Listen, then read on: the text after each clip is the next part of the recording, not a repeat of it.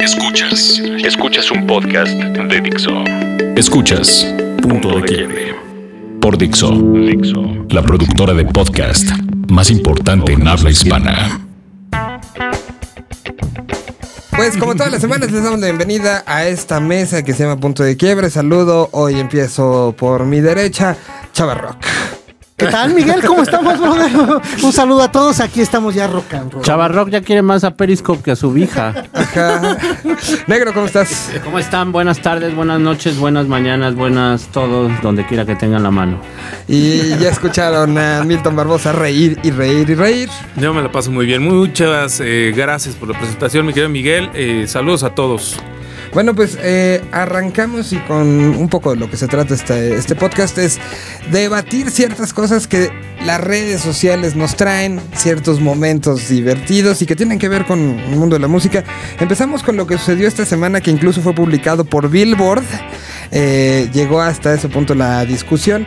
La banda El Recodo eh, hizo un cover hace unos cuantos días en un festival en Sinaloa, eh, haciendo un cover a Another Brick in the Wall de Pink Floyd, lo cual despertó el odio, despertó críticas, despertó N cantidad de cosas que yo personalmente no entiendo de dónde vino tanto, tanto odio y tanto ahora defensa de situaciones que son primero de dominio público, ¿por qué? Porque la canción está afuera desde hace muchos años. Y segundo, eh, bueno, empezamos con eso. ¿Ustedes se les hace algo inaudito y grotesco? En lo absoluto. Yo creo que la historia de los covers es amplia, es muy. es. es o sea, no tiene fin. Y creo que este es uno más. Tampoco le veo lo malo. Me parece que los que se están rasgando las vestiduras son una bola de payasos, que, puristas del rock, a lo mejor. Yo creo que también por ahí leí ciertos comentarios en Facebook muy desatinados, como diciendo cómo esta obra de arte fue llevada a estos niveles. Puta madre, pues se ve que no conoce nada de banda o esa gente no se da una vuelta por Sinaloa. o Ya deja tú Sinaloa por Guadalajara, ¿no? Mismo por aquí. O sea, la verdad me parece muy desatinado que la gente se esté rasgando las vestiduras. Que haya más covers. Felicidades a la banda del Recodo y que siga eh, habiendo esta apertura musical para que todos los géneros se puedan mezclar entre sí. Milton. Pues sí, al final, de entrada el cover está bien hecho. Obviamente, algo que es La pronunciación. decir. Es un cover. Ay, bueno. Pero ¿sabes qué? Te puedo asegurar que los muchachos del Recodo hablan mejor inglés que muchos de las bandas, de los integrantes de las bandas, Que cantan en intentan inglés. cantar en inglés, la neta. Sí, inglés de Para, por ahí empecemos, porque aparte son de más para el norte y aparte, pues su mayor eh, eh, fanaticada está en Estados Unidos, entonces van muy seguido. Exacto. Otra cosa importante es, así se hace un cover. Ajá. Por ahí hay que empezar. O sea, un cover no es imitar la original, sino tropicalizarla o adaptarla a lo que precisamente estás buscando, que es dar este homenaje. Y en el caso de ellos, pues hicieron simple y sencillamente eh, la canción en el sonido de banda. Muy bien realizado, como lo platicamos ahorita, eh, también incluso hasta tiene cierto toque muy estilo eh, Nortec en todo el beat que lleva durante el acompañamiento que al final pues la banda eh, de lo que de lo que eh, se caracteriza es precisamente por llevar el, el trombón se llama la más- tuba. La tuba, la la tuba, tuba. perdón eh, pues llevar como todo el ritmo precisamente de la Que música al Entonces, final no es que suene como Nortec, sino que Nortec en un momento sonó exacto, como banda exacto, ¿no? ¿no? O sea, pero digo, para hacer una reminiscencia Sí. un tanto o recordar y hacer una especie de comparación con digamos, la escena, ¿no? Y pues sí, o sea, creo que también como este de rasgarse las vestiduras, de mentarle la madre a la gente que hace banda, termina por ser ya también un juego bastante, eh, o una onda ya bastante frita. Porque, pues, digo, hoy la música no conoce tampoco, creo yo, géneros. eh, como por ejemplo, cuando seguimos hablando, el, eh, es, es una banda de indie rock. A, a ver, el, in- el indie ya también es una cuestión que no tiene nada que ver con géneros. Si vamos a hablar precisamente de este, de este tipo de cuestiones, Entonces, la verdad es que está muy bien hecho. No pasa nada y también es parte de, pues, de este homenaje que cualquier músico le puede, hacer a otro le puede hacer. No es como el mismo eh, Antonio eh, Pepe Aguilar, Pepe Aguilar. que también eh, Hizo viento de Caifanes con Saúl en su Unplugged. y él siempre lo ha dicho. Yo soy rockero y un día me dijo mi papá, a ver cabrón, si te quieres morir de hambre, haz rock. Pero aquí está tu, tu- ahora sí que el futuro está en lo que hacemos nosotros, Aquí tu mamá y yo. de. Y de ahí se, se dedicó a hacer eh, lo que tiene que ver con, con la música ranchera y, Y que cobra y cobra más, y que cobra muy bien. Y en todo caso, siguió él, sigue siendo, pues ahora sí que corazón rockero, ¿no? A, a mí me llama mucho la atención y hay como varios puntos. Primero, ¿cuántas covers no hemos festejado, celebrado? Empezando por los discos que tan aplaudidos han sido de el tributo a Juan Gabriel, el tributo a José José, el tributo a los Tigres del Norte. Cuando se hace de este lado, entonces sí lo aplaudes, ¿no? El tributo a Intocable, donde aparecen grandes versiones de Jumbo y, y Kinky. Cuando es de este lado, sí lo aplaudimos y cuando es del otro lado, no. Cuando además por ejemplo, y pongo un ejemplo como muy puntual, la canción Mil Horas de los Abuelos de la Nada se conoce en toda Latinoamérica gracias a un cover llevado a estas instancias de salsa, ¿no? Cumbia, es una Ah, es cumbia, es cumbia, perdón, tienes toda la razón. Entonces, eh, eh, los mismos fabulosos Cadillacs, eh, como yéndonos a las bandas eh, latinoamericanas, se reversionaron con, gracias a un personaje que hace cumbia villera e hicieron en su regreso de 2008, hicieron toda la gira acompañados de él para hacer esta versión de Padre Nuestro, versión cumbia. Entonces, eh, es, ilógico cuando el rock mismo tiene esa esencia, cuando sale de nosotros, eh, que se ha criticado de esa manera es terrible, es una situación creo que corta de mente. Criticar a la banda El Recodo eh, por falta de capacidad musical es una de las peores pendejadas que puede existir. Además. Entonces, o sea, creo que es una discusión estéril que llenó sí las redes sociales, pero que al final es este el reflejo de quien se pone a criticar eso, habla de su poca cultura eh, musical y cultura el del entorno, ¿no? Chava Rock, te toca, tío. No, pues iba a hablar contra el recodo ya. Por eso que dijiste de meterme al costal de los guamazos. No, a mí la verdad no me gustó. O sea, es una cosa. Entiendo a la gente cuando no le gusta algo, lo reprueba. eh, no, no me gusta los ataques. La verdad, esta, esta cultura de la violencia yo la siento innecesaria. Pero más bien es un espejo, es un reflejo de que ella es una persona violenta, ¿no? La, la persona, o sea, igual lo mismo ve a, a su hermana con otra persona que no le agrada y le va a decir absolutamente lo mismo, ¿no? O sea, más bien son reacciones de que yo lo paso a que no le gusta y a mí no me gustan. No, como tampoco me gustaron mucho las versiones estas que, que bien mencionas, Miguel, de a José José, a Juan Gabriel. No, no. Que fueron muy sí, exitosas en No, su muy, momento, no. ¿no? O sea, O sea- imagínate, o sea, la verdad es que yo incluso cuando hacía mi reseña del tributo a José José, decía es un tributo a la peda, porque pues, son canciones que has oído cuando estás en la peda con los amigos, ¿no? O sea, no, no te, no te es tan ajeno. Digo, lo que a mí me saca de onda es cuando dices, bueno, luego somos tan fuertes los en hacer las críticas, dices, pero luego al músico, al creador le satisface, ¿no? Le gusta. Yo ya veo a Roger Waters este, Yo creo diciendo, que quiero ya- conocerlos y traerlos. Usaron, usaron en el- las pantallas, usaron tanto el logo de The Wall, estas dos martillos, utilizaron partes de la película, utilizaron también partes del show que acaba de hacer Roger Waters. Entonces, ahí no te la avientas tan fácil. No me, no me extrañaría que incluso hubiera habido una plática previa de vamos a hacer esto, préstanos las imágenes, ¿no?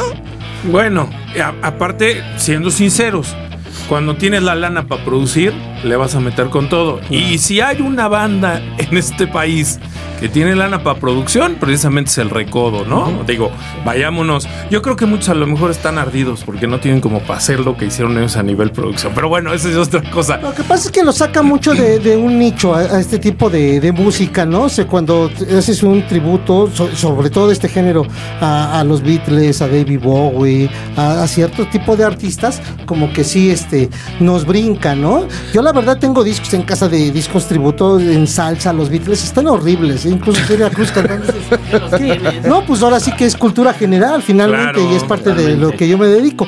Pero pero la verdad es que yo sí me gusta cuando, cuando son retos, ¿no? Cuando, cuando los mismos este, este, Rolling Stones por fin grabaron este, Like a Rolling Stone, ¿no? Que dices, ah, qué maravilla. Y la forma como lo hicieron, ¿no? Me, me, me gusta ese tipo de retos. Lo que no me late ya son cosas como las que hacen mis queridos carnales de Moderato, o cuando Alejandra Guzmán se agarra una rola de los Kings o de Anima. Pero, pero al final ¿no? es, O es sea, para gustos, ayuda también al conocimiento. Así, así de repente, es eso, es de gustos. De repente vienen estos famosos memes de, eh, de por cada vez que publiques esto, un fan de tal banda va a conocer esta otra. Bueno, y, y no una de las defensas principales de este género o este lado de la música que, se llama- que es el rock es justamente defender el déjame ser pues dejen ser a los que los del recodo quisieron hacer ese cover, ya, ¿no? O Mira, sea, tan fácil, los veremos no lo en dos, tres años. ¿no? Ya pasó con la cumbia, ya pasó con Los Ángeles Azules. Hace dos, tres años. Estás hace hablando diez del decían, recodo en el Vive. Pues, Funcionaría brutal, pues, ¿no? oye, si Sí, ya sí, tuvimos sí. ahí este. A los Tigres, tuvimos a Los Ángeles. Estamos hablando, Pero nada este más año no recuerdo. tenemos a nadie, ¿eh? O sea que a lo mejor también. Y estamos hablando de una misma- vez dos, tres años sin. Estamos hablando de un mismo así. género también. Se hablaba de uno como posible para este año que hubiera estado brutal. No, pero quería cobrar más que los Rolling Stones, entonces. Seguro. Y lo merece. Ah, pues si van a decir, díganlo bien. No, Chente. este, este, No. ojalá hubiera sido el Chente, pero no, sí. sí, Chente, el, el Vive dura otro día más solo para él. Güey. Claro. no, y de hecho, eso es lo que se manejaba. Y el Chente a mí me encantaría en el Vive. Y hecho, cerrando- Chente y Juan Gabriel, ¿no? Era Juan Gabriel. Pues imagínate. Uy, hubiera estado increíble. No, Juan, pues sí, y también Juan Gabriel sabía eso y decía, pero el negocio no es para mí, va a ser para ustedes, entonces de- El- sale de tanto. El fin de semana escuché eh, constantemente el disco de nuevo duetos de la Sonora Santanera donde participan Rubén Ajá. y Rocco. ¿Te parece si vamos a canción y Sí. hablamos del tema? Sí. Porque también ahí ha habido como. Y mucho- amigos de Sony, no me ha llegado mi colección de viniles, ¿eh? Ahí la sigo esperando. Como diría Todos nosotros. al ratito te llega. ¿Qué ponemos? Ponemos la, la versión de. de- claro. la gente pues, escucha, porque que- si no lo sé. Ahí el equipo de producción de este programa se, que trasladará a encontrar la versión completa de Never Breaking the Wall, interpretada por el Recodo. Otro ladrillo en la pared.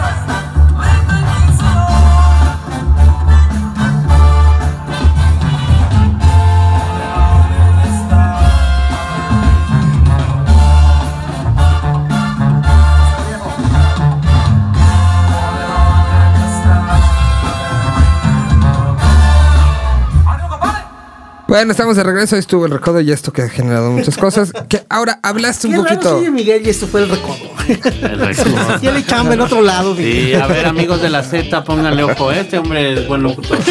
Oye, eh, hablabas de este tribu, de este disco de colaboraciones que también es algo ya muy común y que Sí, también mientras, están exprimiendo esa vena, ya le queda poquita sangre. pero mientras más rara ¿Quién sea la sabe? combinación, Sí, sí, porque lleva un. Sí, pues ya. ya estamos hablando ahorita del tributo a José José. ¿eh?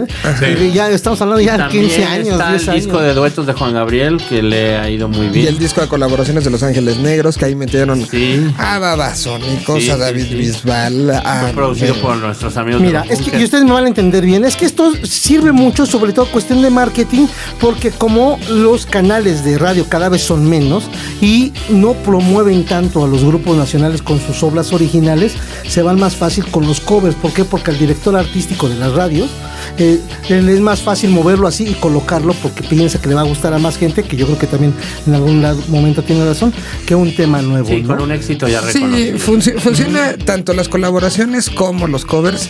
De una u otra manera son grandes estrategias y creo que con el, particularmente con el primero de José José, no ahora esta ya adhesión que hubo hace un par de, de años, funcionó mucho en el tema comidas familiares domingueras, que Exacto. es una tradición muy arraigada de este país, donde podías poner ese y nadie se peleaba porque eran las canciones que la tía o la abuelita les gustaban con versiones de cosas que le gustaban a, a los nietos o a los sobrinos. Y ¿no? bueno, mira, ya si hacemos un pequeño así como que historial breve, la verdad es que el crossover, es, bueno, porque se le llama así, eh, esta unión, esta fusión de música tradicional de un país, en este caso digamos de México, o música popular con algunos toques de rock, ha funcionado muy bien. Y esto lo vemos ya si hacemos un análisis de los grupos exitosos de los años 90, eh, vemos que la Negra Tomasa pues fue un crossover, ¿no? Y que finalmente eso catapultó a Caifanes y a muchas bandas de rock. Vemos que Maldita Vecindad, uno de sus grandes éxitos fue Kumbala, que fue en otro género. Lo mismo pasó con El Gran Silencio.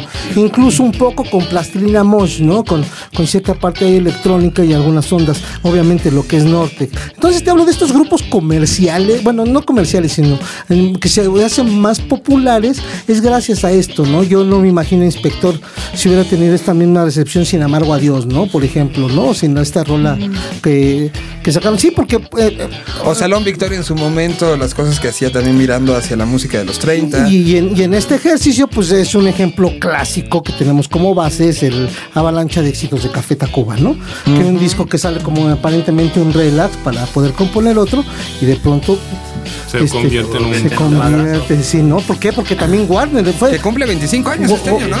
Ah, mira, sería bueno, sería este bueno año- celebrarlo. Este año está. Este año. Este disco de la. Regresando al tema de la Sonora Santanera. Está bueno. La canción que canta Rubén es eh, el bóngoro Quiña Quiña. Y eh, Rocco canta la voz. Y hay otra serie de colaboraciones de artistas pop. Está bueno. Digo, fíjate que a mí se me hizo muy desafortunada la, la participación de Rubén y a mí me encanta Rubén. Nada te parece. No. Deja- Y ve con quién lo dices, güey. No, pero bueno, digo, lo que pasa es que es que Ru- Rubén hace cosas maravillosas y hay otras como que no embona Está- y aquí está yo no lo que le quedó chiquita, está cortita No, y- no, lo- el, gran, la- el gran mérito, el gran mérito es que es el único que la llevó a otras aguas. O sea, no se parece. Sí, sí, y de pronto está el Rubén tocando la guitarra y todo. O sea, está chido. Ese es el arriesgue, nada más que me auditivamente, pues no me aprende. Reconozco mucho mejor otras cosas de Rubén. No así la versión de este eh, Rocco. El La, Rocco, luego también me preocupo yo con yo y mi lengua. Este, no, Oigan, pero, hablando de Rubén, aprovechando que estamos en tema, mucha, muchas cosas está haciendo ahorita y hay mucha atención sobre él entre esta, esta colaboración, está coordinando todo este tema de los clanes dentro del Festival Vive Latino. Eh, bueno, aparece también Jopo y eso me, estuviste esta semana, estuviste en la conferencia de prensa donde acabó cantándole a los fotógrafos. prácticamente, o sea, este fue la sesión de fotos y de pronto estaba sonando el, el disco nuevo, el que está por salir. De Hopo. Ajá. Del de Jopo y de pronto Rubén se pone a cantar sobre su propio disco, ¿no? Entonces a mí se me hizo una imagen bonita, de hecho grabé parte del video, subí a mi Instagram nada más 15 segundos, pero es una parte motivación, te digo, de los detalles así Sí. que, que me laten de Rubén, porque además él se quiere distanciar con Jopo de muchas cosas que no va a poder ya hacerlo, obviamente estando en Café Tacuba, ¿no? Como son todos estos reflectores, ¿no? Él en Café Tacuba no puede ser el hippie que es que sí puede ser en Jopo, por Yo creo que es ejemplo, una ¿no? parte que él busca como para complementarse, ¿no? Decir, no, no, y lo cual me parece muy válido y, y aplaudible, eso, que busque no solo cantar en foros de más de 20 mil personas, sino que con Hopo llega a foros de 300 personas. Y habla con material propio, ¿no? Supongo que te hace, sí, se te hace eh, bajar un poco, ¿no? Fíjate, Y también estuvo metido en una situación que retomó, que me parece que fue justo en la presentación de lo de Vive Más, y que retomó el periódico Milenio hace una semana, Ah, sí. que fue esta declaración de que el rock ya no tiene filo. Sí, sí, sí. Muchachos. Un poco ese es un cliché, ¿no? También yo creo. Ya el, el rock como arma revolucionaria dejó de existir hace ya muchos años. Quizá el otro día de que se formó, la verdad, si somos un poco honestos. La revolución. No, el rock, no, el mismo rock and roll, ¿no? Cuando de pronto se es cuando entra la industria, yo como gran ejemplo tenemos a nuestro rey, ¿no? Elvis Presley, ¿no? Que es una cosa más cuando ese es su ¿Qué ibas a reino. decir a Caifanes? Al Rey Jaguar. No, Saúl, a nuestro, a nuestro Saludos. rey No, acá nuestro rey es José Alfredo. O sea, tenemos dos José Alfredo y a Elvis. Este, pero fíjate que lo sacaron de contexto. Sí fue precisamente cuando terminó la- lo de Rubén. Albarrán. Lo de Rubén Albarrán cuando terminó la conferencia del Vive Latino y se presentó el Tú de estabas ahí. De hecho, yo fui el que detuve a Rubén para hacerle una entrevista y empezamos Pusiste a platicar. Desorden. Pues bueno, brother, este, pues ya sabes, este, hay que cambiar. Y entonces eh, le preguntaba varias cosas a Rubén que después verán en la revista Mezcalito, la edición especial del Vive Latino. Ah, entrevista. A ver, Ah, ¿se este, vale hacer los goles? Por acá su factura, Chavarrock va a pagar su, su mención. Entonces eh, terminé ya la entrevista y, segui- y seguimos platicando y otros periodistas. Y entre esos pues, eh, había las preguntas este, típicas. Y Rubén, eh, o sea, por eso digo que sacaron de contexto porque Rubén en realidad estaba hablando un poco de la contracultura, ¿no? Y decía, bueno, pues ¿qué es la contracultura qué es, no? ¿Dónde está? ¿Dónde la encuentro? Dice, "Pero-". Y le preguntaban, ¿Café Catacuba es contracultura? Dice, pues no, claro que no, ¿no? Entonces como que en ese sentido iba en la- el orden de las preguntas y también le preguntaron Que contracultura sigue, o sea, sigue siendo este concepto de libro que, que planteó José Agustín. No, Ya- pero- la Es ya globalización. Ten- no, ten- tenía una razón de ser. De hecho, existe, por supuesto, pero cuando lo catalogas, pues no, porque sigue existiendo todos en estos los términos que José Agustín lo no es planteó, un ya libro, no. son No, dos de No, ya no existen in- hace 20 años. Incluso, incluso ni en su momento cuando sacó el libro, fíjate que lo cuestionó mucho Pacho. Porque decía, y muy bien, decía, bueno, la contracultura, pero ¿de qué lugar? ¿De qué zona? ¿A qué te refieres? Porque la contracultura, digamos, puede ser, un- una, una cosa puede ser contracultura en Sinaloa y otra cosa puede ser contracultura, contracultura en Yucatán, ¿no? Entonces, es, es eso. Por eso O en te Tacubaya. Por ejemplo, ¿no? Bueno, Eh, aquí mismo en la Ciudad de México, de lo, lo que es contracultural para satélite no lo es para Cuapa. pues no se diga en esta misma mesa, lo que es para uno es para el otro, ¿no? O sea, así de ambiguo es, es luego este tipo de términos. Pero bueno, entonces cuando se le pregunta a Rubén qué anda con lo del rock and roll y toda esta onda, pues dice, güey, pues ya perdió filo, ¿no?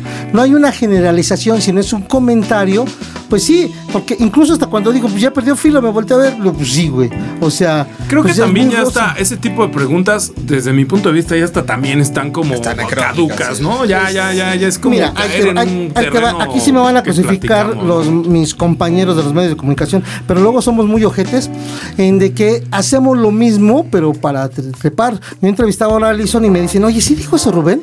Ya les platicaba un poco esto. Le digo, es que también cuidado porque luego uno pregunta así. Yo, por ejemplo, a ti te puedo preguntar, ¿qué opinas del triunfo de Caifanes, no? Y si tú me llegas a decir, pues, ¿cuál triunfo, no? Es, es una banda que tuvo un éxito. Puta, yo agarro y Y empieza a y así todo, ¿no? claro. Caifanes nunca ha triunfado, ¿no? Pues sí. Claro. Y le digo, y lo, pon atención. y lo dijiste, güey, lo dijiste, Leo. Lo que pasa es el contexto. ¿no? Por, por eso están, eh, los periodistas debemos de eso, ser imparciales y entender todo. Entonces, cuando titulas se le acabó Filólogo, pues, pues sí te da nota y sí lo ves y se suma y se suben varios a la crítica porque, porque está padre, porque es fácil, ¿no? Y con las redes sociales que ya te puedes trepar a todo. Obvio. Claro, le pegas con un tubo a lo que Exacto. quieras. pero eso te habla de que algo está vivo, ¿no? Pues ya si escucharon no- cómo fue, qué pasó, cada quien saque sus ¿Cómo conclusiones. ¿Qué ponemos de canción? ¿Ponemos la de la, este, la colaboración de Rubén? Sí, ¿O la nueva de. Jopo? ¿Qué Si quieren? tenemos la de Jopo, mejor la de Jopo. Ahí la producción se pondrá en, en problemas, pero aquí está lo nuevecito de Jopo. Regresamos.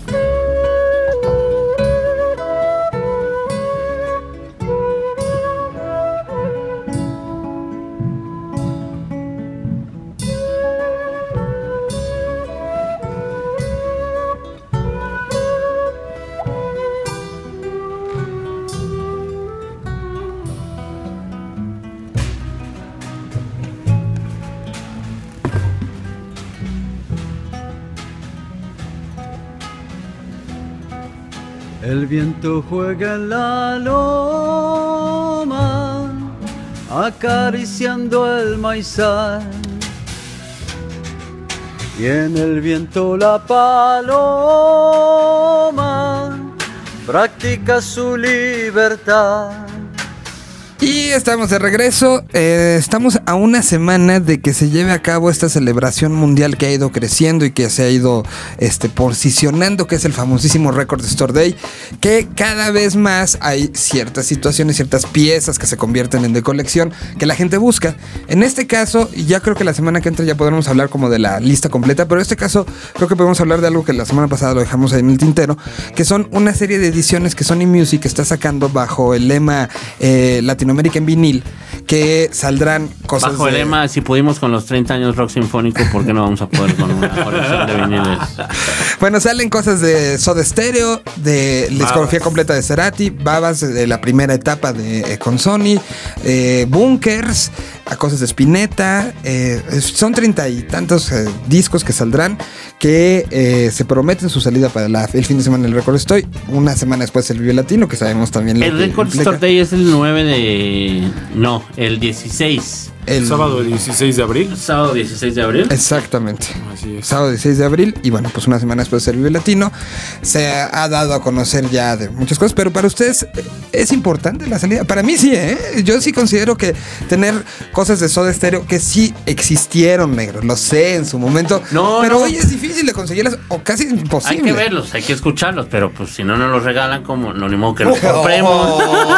ni modo que los compremos. Inviértele. No, no, sí hay Lo que comprarlos. Lo interesante aquí es ver en cuánto van a estar más o menos. Creo ¿no? que era un precio 400, razonable, 300 o dos y 350 entre cual- y Yo la- el, 400. el comentario que siempre he hecho con referencia al regreso del vinil, que qué padre y todo, y qué bueno que haya muchas tiendas aquí en México que le estén echando ganitas y demás, es que no es posible que pongan al mismo precio un disco usado que un disco nuevo.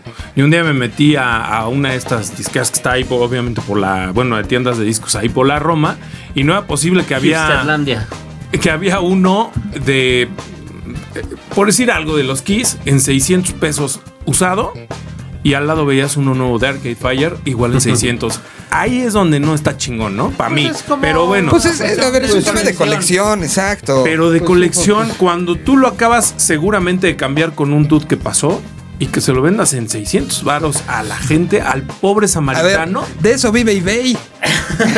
Esos son por- porque no van, sé. porque van a, porque van ahí, pero si se van a ¿Cuántos afuera del metro chava? Juárez, A ver si te si llegaron se van afuera del metro Juárez o del metro Hidalgo, ahí sí encuentras de a 20, En el de a Chopo, 30 ¿cómo pesos, andan? 50, ahí sí. No Ahí es más caro que el Nixon. ¿Es, una colección no, de van a cuánto? contar mucho. Son, No. son Treinta y treinta y tantos. Son Más- 32 o 33. sí. Mira, es lo, que decía un poquito el negro la otra ocasión, dice, bueno, ¿de dónde están sacando el máster, no? El máster si es eh, digital, pues qué tanto sentido tiene tenerlo en vinil. Eh, si, si, si hubiera el esfuerzo Sí, de, de que todavía tenerla. tuviera esta onda análoga, creo que ahí es- sí adquiere Bueno, un valor, ¿no? Aunque O sea sea, el máster digital, al momento de pasarlo Sí, a, a- a vinil y por la misma situación de, de la, la forma de la aguja y todo esto, tiene- ciertas frecuencias que no se oyen en el CD se oyen, aunque sea el mismo máster. Pasó y me tocó verlo en primera persona cuando salió Sí, el sí disco. te acuerdas de las épocas del chayote, ¿va? No, no, no, no, me, tocó, me tocó vivirlo. Eh, Austin sacó el. es como este Le va, le va a llegar, le va a llegar su paquete ahorita. Con, con el disco de Austin que sacaron el primero en vinil, me tocó estar sentado junto a Rata y el momento que pusi- pusimos el disco, dijo, ay güey, no me acordaba de esa parte de ese fra- fraseo, que era el mismo máster, no Sí, hubo una sí, sí, remasterización. tiene- sí, sí, y sí tiene. hay ciertas Sí, sí, sí. cosas, que sí sería lo ideal tener Yo- los masters yo- originales. A mí lo que me gusta es que sí sea una compañía transnacional la que esté impulsando esto, esté apoyando esto, porque esto creo que sí es un buen indicio Claro. para que de pronto ya que ellos están no dejando morir su catálogo, también lo revivan de esta forma.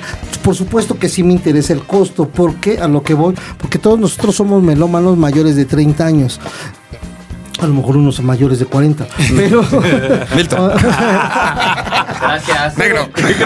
sí Creo que el estamos a- único menor de 30 de los cuantos soy yo. Pero sería bueno preguntarle al chavo, ¿no? De 15 años, de 20 años, si está dispuesto a pagar 400 pesos por algo que puede escuchar gratuito en la red y que sea acostumbrado a tenerlo en su Pero, celular. pero ¿no? creo que esa es la gran ventaja del asunto, porque aquí empieza esa división del fanático de la música que va a querer todo gratis o que ya lo tiene pagando sus 100 pesitos y del que realmente va a generar un acervo.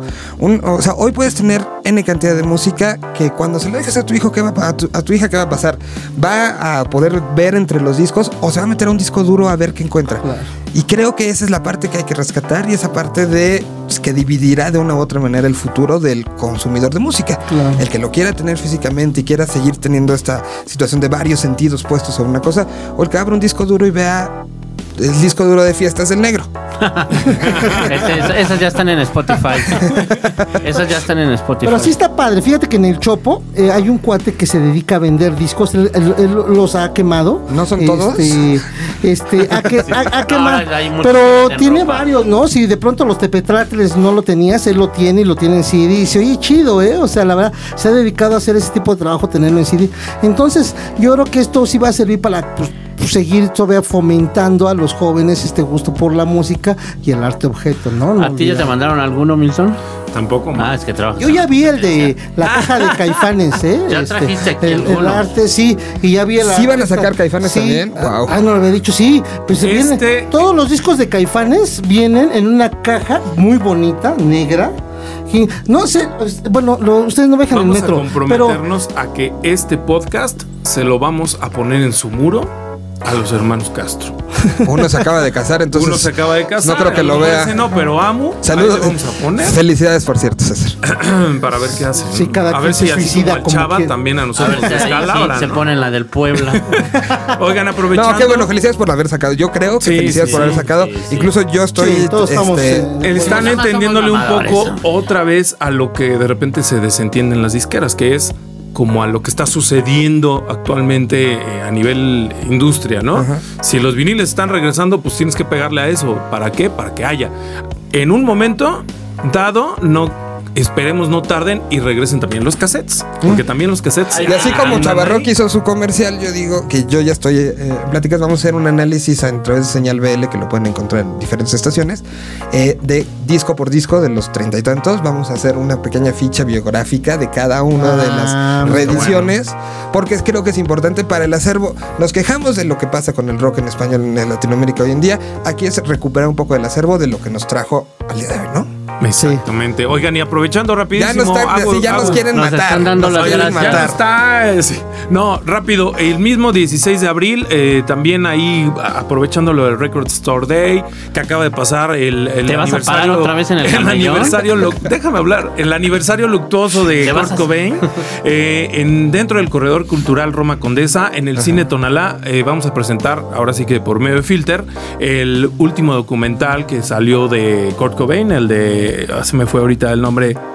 Eh, Montage of, eh, Ah, sí, of Heck. Montage of Eh, lo, lo vamos a. Lo no lo ven a- después de comer porque no lo van a No, no, aguantar. no lo van a aguantar, pero este, estén muy al pendientes. Hay muchas entradas para que se puedan dar la vuelta. Es realmente es entrada libre, pero pues obviamente está limitado. Entonces, 16 de abril a las 4 de la tarde para que se den la vuelta. Pero todavía nos queda un podcast antes del récord. Sí. De todos modos, me la voy a aventar al rato. Pero Híjole. aprovechando. Bueno, ya nos vamos. Gracias. Twitter, Chavarrock. Chava-rock. Negro. Arroba Magazo69. Milton Barbosa con Z. Y el mío soy Miguel Solís. Gracias y nos escuchamos en el próximo punto de quiebra. Si sobrevivimos al smog. Dixo presentó